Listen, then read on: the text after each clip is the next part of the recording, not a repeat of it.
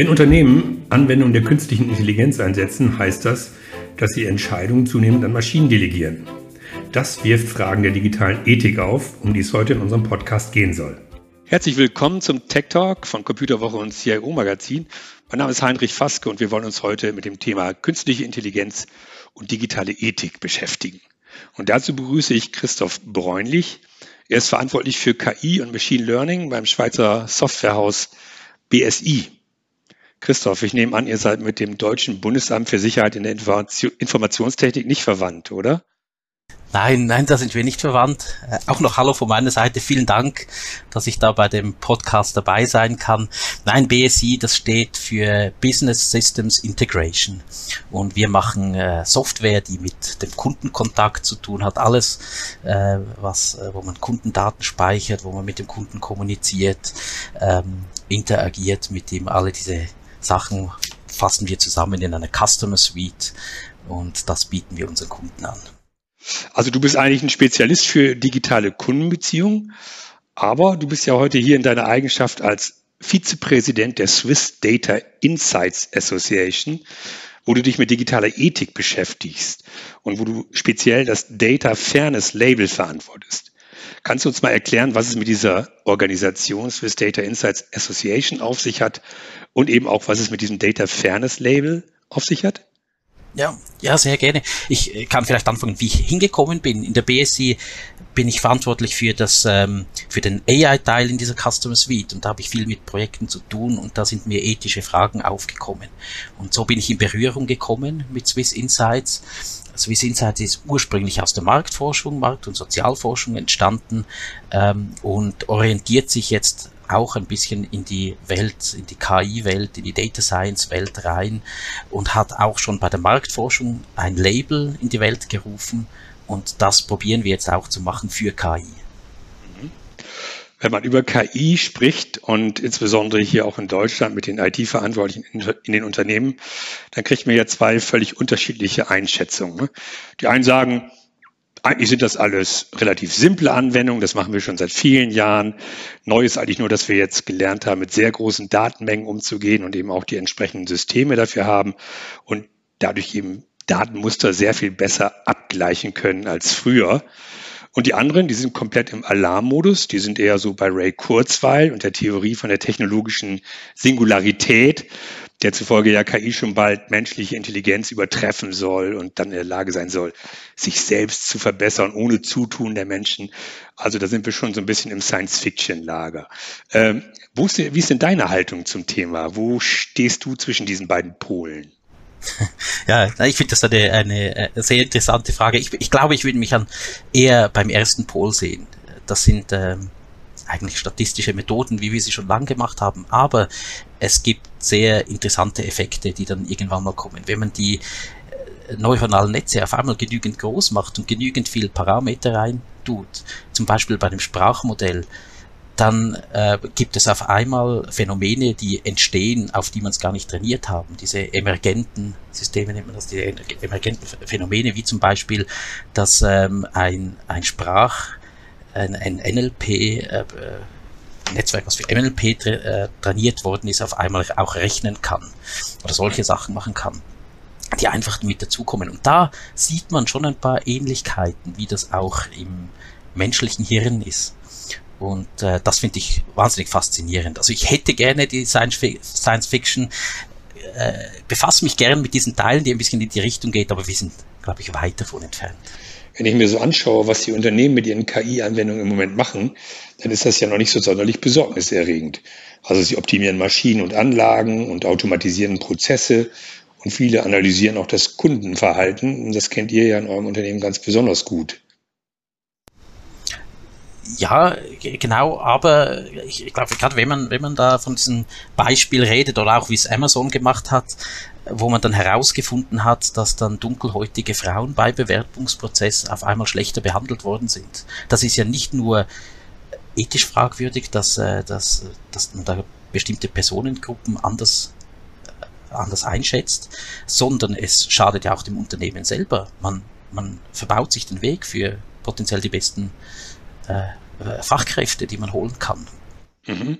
Da reden wir aber jetzt äh, wirklich über Systeme, die zum Beispiel für die Personalauswahl herangezogen werden. Ganz viele KI-Anwendungen haben ja eher mit völlig harmlosen Dingen zu tun. Oder ich sag mal scheinbar harmlosen Dingen. Vielleicht werden Sie mir gleich was anderes sagen, oder wirst du mir gleich was anderes sagen. Also nehmen wir mal das Thema, ich optimiere eine Anlage, indem ich bestimmte Geräuschmuster analysiere oder indem ich bestimmte Patterns analysiere, die ich auf einem Screen habe. Wo bitte ist da das Problem, das ethische Problem? Ja, es gibt viele, es gibt sehr, sehr viele ähm, Systeme, wo es wenige ethische Probleme gibt. Ähm, der, der, der Teufel liegt im Detail. Man muss dieses System anschauen. Dieses System wird wahrscheinlich von Menschen bedient. Äh, das Produkt, was herauskommt, ist dann wieder etwas, was Menschen machen. Und äh, da werden Entscheidungen gemacht. Und man muss dann wirklich reingehen ins Detail äh, und diese Prozesse anschauen und schauen, ob es dort was gibt. Und, und da habe ich oft viele Diskussionen, wo man am Anfang äh, gar nicht draufkommt, dass es irgendwas ethisches, einen ethischen Aspekt drinnen haben kann. Wir haben zum Beispiel äh, bei uns einen Use Case, den wir sehr häufig machen, wenn E-Mails reinkommen bei uns ins System, in die Customer Suite und die müssen verteilt werden auf die richtigen Teams, die richtigen Prozesse starten und so weiter. Da wird natürlicher Text analysiert. Und beim natürlichen Text kann man sehen, dass wenn jemand das zum Beispiel sich weniger gut artikulieren kann, dass er dann weniger gut behandelt wird und vielleicht rausfällt, vielleicht in eine Kategorie kommt, die nicht reinkommt. Und schon hat man wieder eine ethische Fragestellung. Das kommt dann raus, wenn man es im Detail anschaut. Ja, aber lässt sich das denn überhaupt verhindern? Ganz nicht und es muss auch nicht überall verhindert werden. Man muss sich im Klaren sein, was es für Auswirkungen hat und je nachdem, wie man das selber einschätzt, wie man das selber hat und vielleicht noch in einer Diskussion äh, bewertet, muss man äh, etwas dagegen machen oder man muss sich einfach im Klar sein, dass das System so funktioniert und vielleicht organisatorische Maßnahmen dafür treffen. Und vielleicht ist es auch gar nicht relevant für einen Teil. Vielleicht hat man das analysiert, hat das herausgefunden und sagt, man wendet das System gar nicht so an, dass es keine Rolle mehr spielt. Ähm, Braucht man da jetzt so einen Überbau im Sinne eines digitale Ethikbeauftragten oder sowas? Oder ist es nicht vielmehr so, dass dieses Team, das äh, an KI-Lösungen arbeitet, selber in der Lage sein muss, sich zu korrigieren, seinen Datenbestand, also seine Trainingsdaten zu korrigieren, andere Daten heranzuziehen und sich sozusagen, sozusagen in einem kontinuierlichen Prozess zu verbessern. Äh, wie siehst du das? Braucht man dafür eine Instanz und einen Überbau oder ist das gar nicht nötig? Ähm, also ich sehe es genauso wie du. Das Team, das ist das, was es am besten kennt. Wir wollen das bei uns auch so machen, äh, dass das Team äh, selber entscheidet, dass das Team das selber analysieren kann. Das ist die Data Science Arbeit. Das ist auch die normale Arbeit, die ein Data Scientist macht. Der äh, schaut sich die Daten ganz genau an, der schaut, ob es eine Verzerrung in den Daten gibt, der überprüft das Modell und schaut dann, wie sich das Modell verhält und passt es an. Das ist, äh, das sind die einzigen äh, in, im Unternehmen, die das können. Was man aber braucht und wa was man als Hilfe braucht, ist, man muss Zeit dafür bekommen. Das sehe ich bei uns in den Projekten sehr oft. Man hat äh, Deadlines, man hat äh, Stundensätze, die man optimieren will, man hat einen Kunden, der mög das möglichst schnell haben will. Da gibt es viele Faktoren, die dagegen sprechen, dass man sich damit beschäftigen kann. Aber wenn ich mit Data Scientists spreche, dann möchten die das machen selber und möchten, möchten sich damit befassen. Aber wie, wie gelingt es denn, solche Verzerrungen zu entdecken? Da gibt's viele technische Möglichkeiten, viele Algorithmen, wie man das anschauen kann äh, für, für die technisch interessierten Zuhörer ein Paper, was ich empfehlen kann. Da geht es um, da, da geht's um einen Algorithmus, der heißt Lime. Da kann man sich dann an ganz konkreten Beispielen, zum Beispiel an Texten, die erkennt worden sind oder an Bildern, die erkennt worden sind, kann man schauen, was war jetzt verantwortlich dafür, dass dieses Bild oder dieser Text oder diese Zahlen so klassifiziert worden sind. Was man herausgefunden hat dabei, war zum Beispiel, äh, war, war dass man, man wollte Huskies von Wölfen unterscheiden hat das mit ganz vielen Bildern trainiert, hat das dann mit diesem Lime-Algorithmus analysiert und herausgefunden, es wurde nicht aufgrund vom Gesicht erkannt, sondern vom Hintergrund. Viele Huskies hatten Schnee im Hintergrund und aufgrund von dem ist es herausgefunden worden. Da hat man die Verzerrung so gefunden. Mhm. Ihr vergibt ja in eurer äh, Swiss Data Insights Association das Data Fairness Label. Kannst du uns mal erzählen, wofür man so ein Label bekommt? Ja, da geht es um den Punkt, den du vorher so wunderbar eingeführt hast. Man soll die Leute, die im Projekt arbeiten, enablen, das zu machen.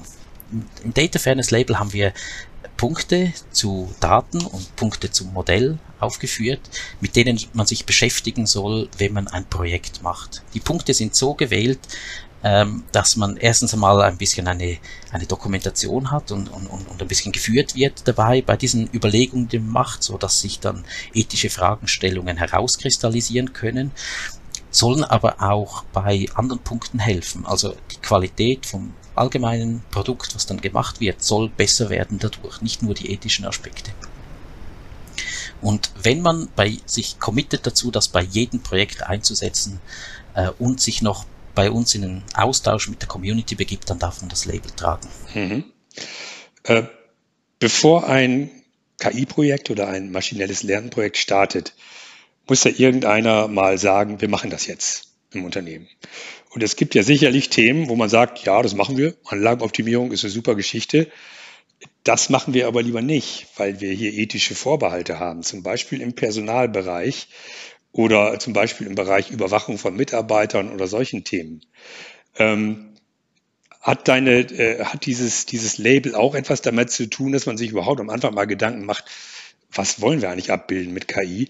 Und die zweite Frage gleich hinterher. Wie viel hat denn eigentlich eine Unternehmenskultur und eine ethische Grundhaltung eines Unternehmens damit zu tun, ob und welche Projekte man überhaupt angeht? Ja, ja, äh, ja das, das Label hat damit zu tun. Es äh, es macht aber keine Vorschriften dafür.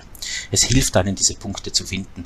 Wenn man das Label einsetzen will, dann empfehlen wir, dass man so ein Gerüst darum baut, ein, zum Beispiel einen Code of Conduct, wo man dann beschreibt, wie man da durchgeht und wie man auf diesen, diesen Prozess äh, macht und wie man, wie man das, ähm, äh, die, diese ethische Grundlagen. Es gibt viele äh, viele Grundlagen, auf die man sich stützen kann, Ethik, Kodizes, äh, die, die, man nehmen kann. Wir haben bei unserem Code of Conduct zum Beispiel einen genommen von dem Verein Svico in der Schweiz. Das ist der ICT-Verein, die haben einen wunderbaren Ethikkodex gemacht. Wir haben dem genommen als Grundlage, damit wir diese Diskussionen haben können, äh, auf Grundlage, wo wir uns dann Gedanken machen können, welche Use Cases wir haben. Das Label selber soll helfen, diese Sachen aufzudecken, soll aber nicht vorschreiben, was man darf und was man nicht darf. Wie sind denn deiner Einschätzung nach so die Unternehmen aufgestellt in Sachen digitaler Ethik? Ist das etwas, womit die sich dann auch wirklich beschäftigen, äh, also übergeordnet, oder ist es etwas, was über der, auf der Projektebene, sagen wir mal, einfließt, weil man merkt, oh, oh, oh, hier können wir uns die Finger verbrennen? Äh, was ist so, so der Status quo, den du beobachtest? Im Moment sehe ich, dass es einige Vorreiter gibt, die äh, wahnsinnig gut aufgestellt sind die sind auch bei uns in der Community drin, da haben wir einen engen Austausch. Es gibt aber auch Unternehmen, die sich nur mit den rechtlichen Aspekten beschäftigen und die die rote Linie dort sehen, wo man es nicht mehr machen darf.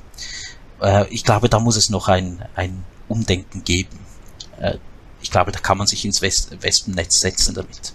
Also wenn man sich nur mit den rechtlichen Aspekten beschäftigt, dann sagt man, oh, wir gucken mal, dass wir äh, nicht gegen Datenschutzgesetze vertreten und äh, die Sicherheitsvorkehrungen, wie sie in der DSGVO beschrieben sind, einhalten.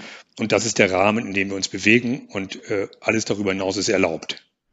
Genau, genau. Und da gibt es erste Probleme, weil sich zum Beispiel die DSGVO nicht darauf fokussiert, wie dann ein Entscheid getroffen wird. Es, es ist auf die Daten fokussiert, welche Daten man für was verwenden kann.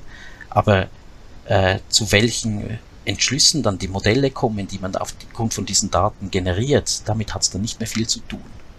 Und da gibt es ja diese neue Verordnung von der EU zu künstlicher Intelligenz, die jetzt in einem Entwurf vorliegt und dann der gearbeitet wird, rechnen wir Ende Jahr damit, dass die dann rauskommt. Da geht es dann wieder weiter und will dann auch diese Lücke schließen.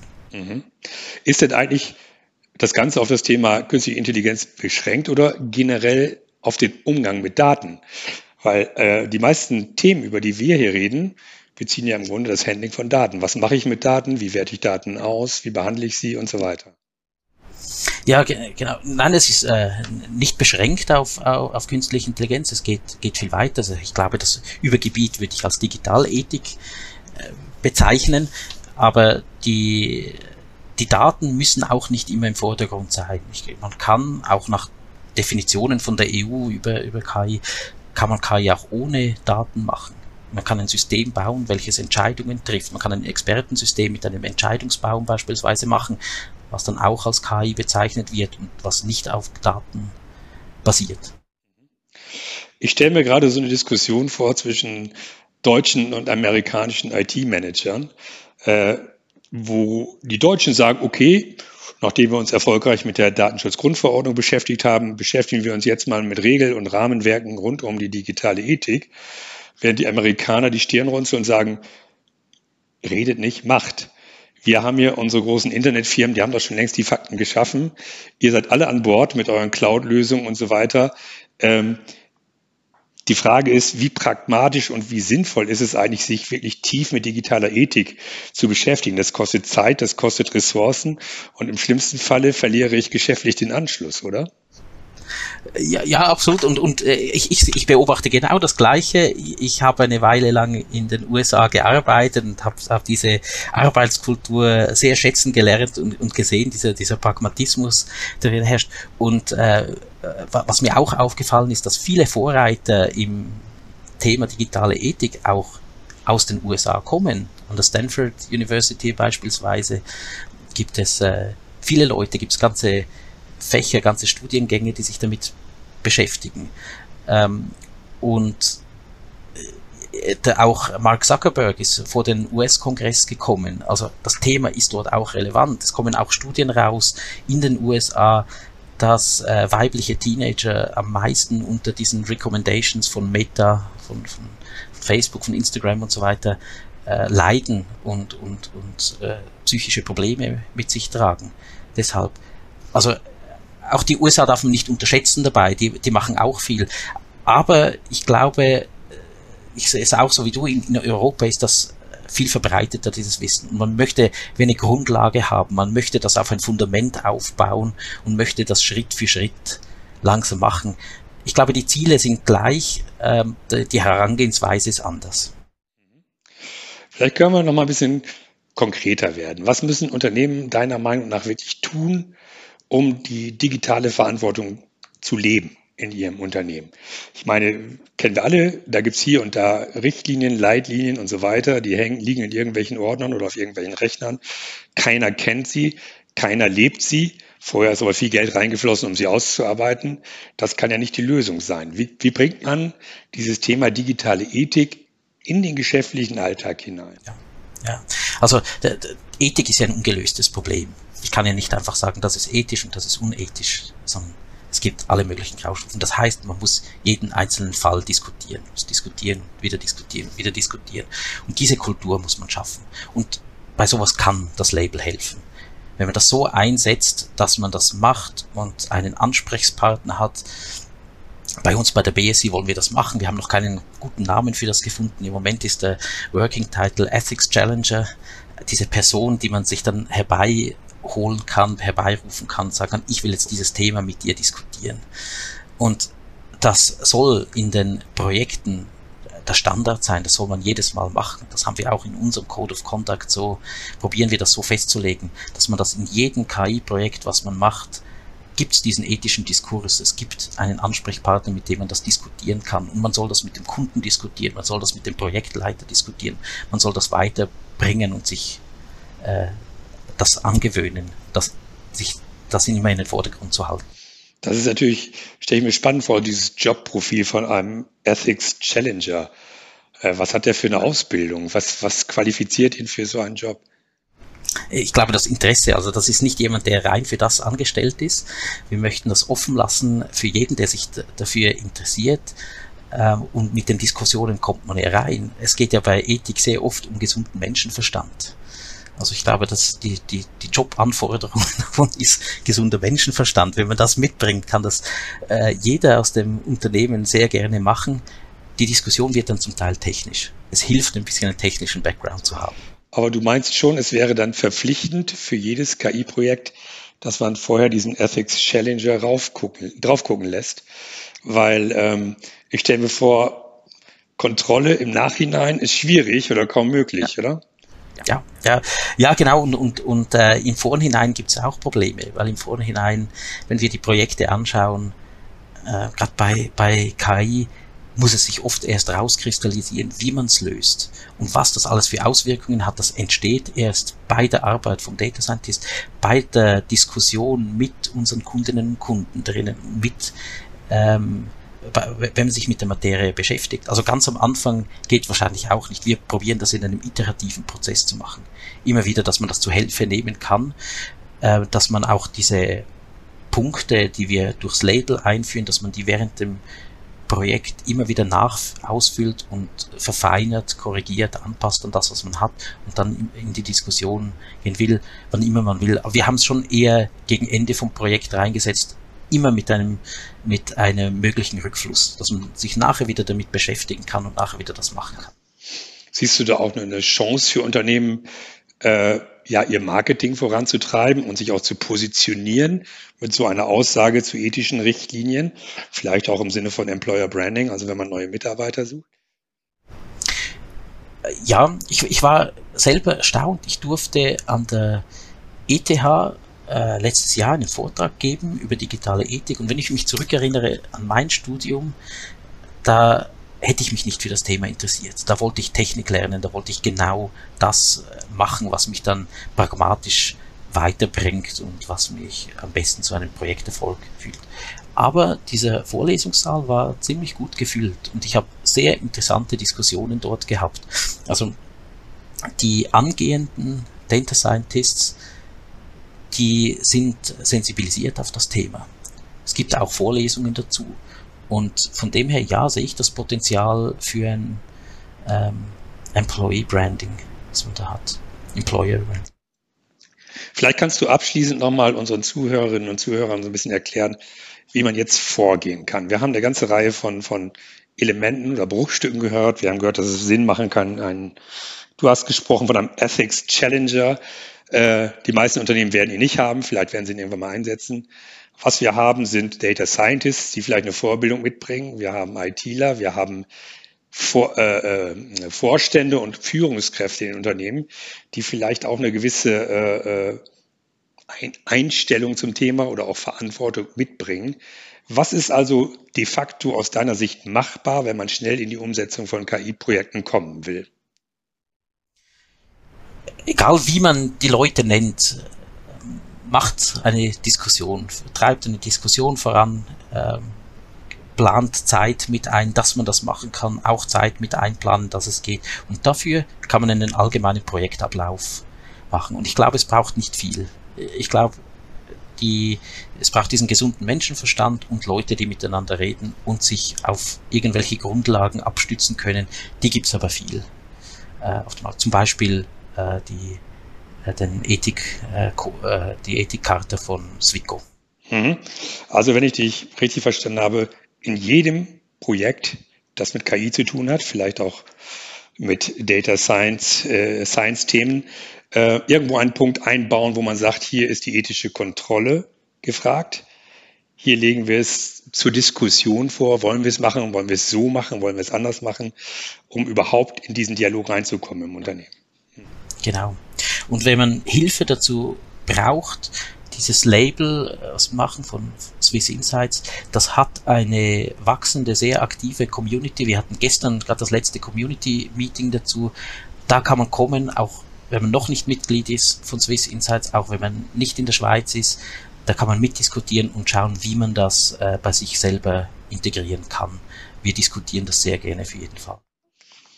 Vielen Dank, Christoph Bräunlich vom Schweizer Softwarehaus BSI.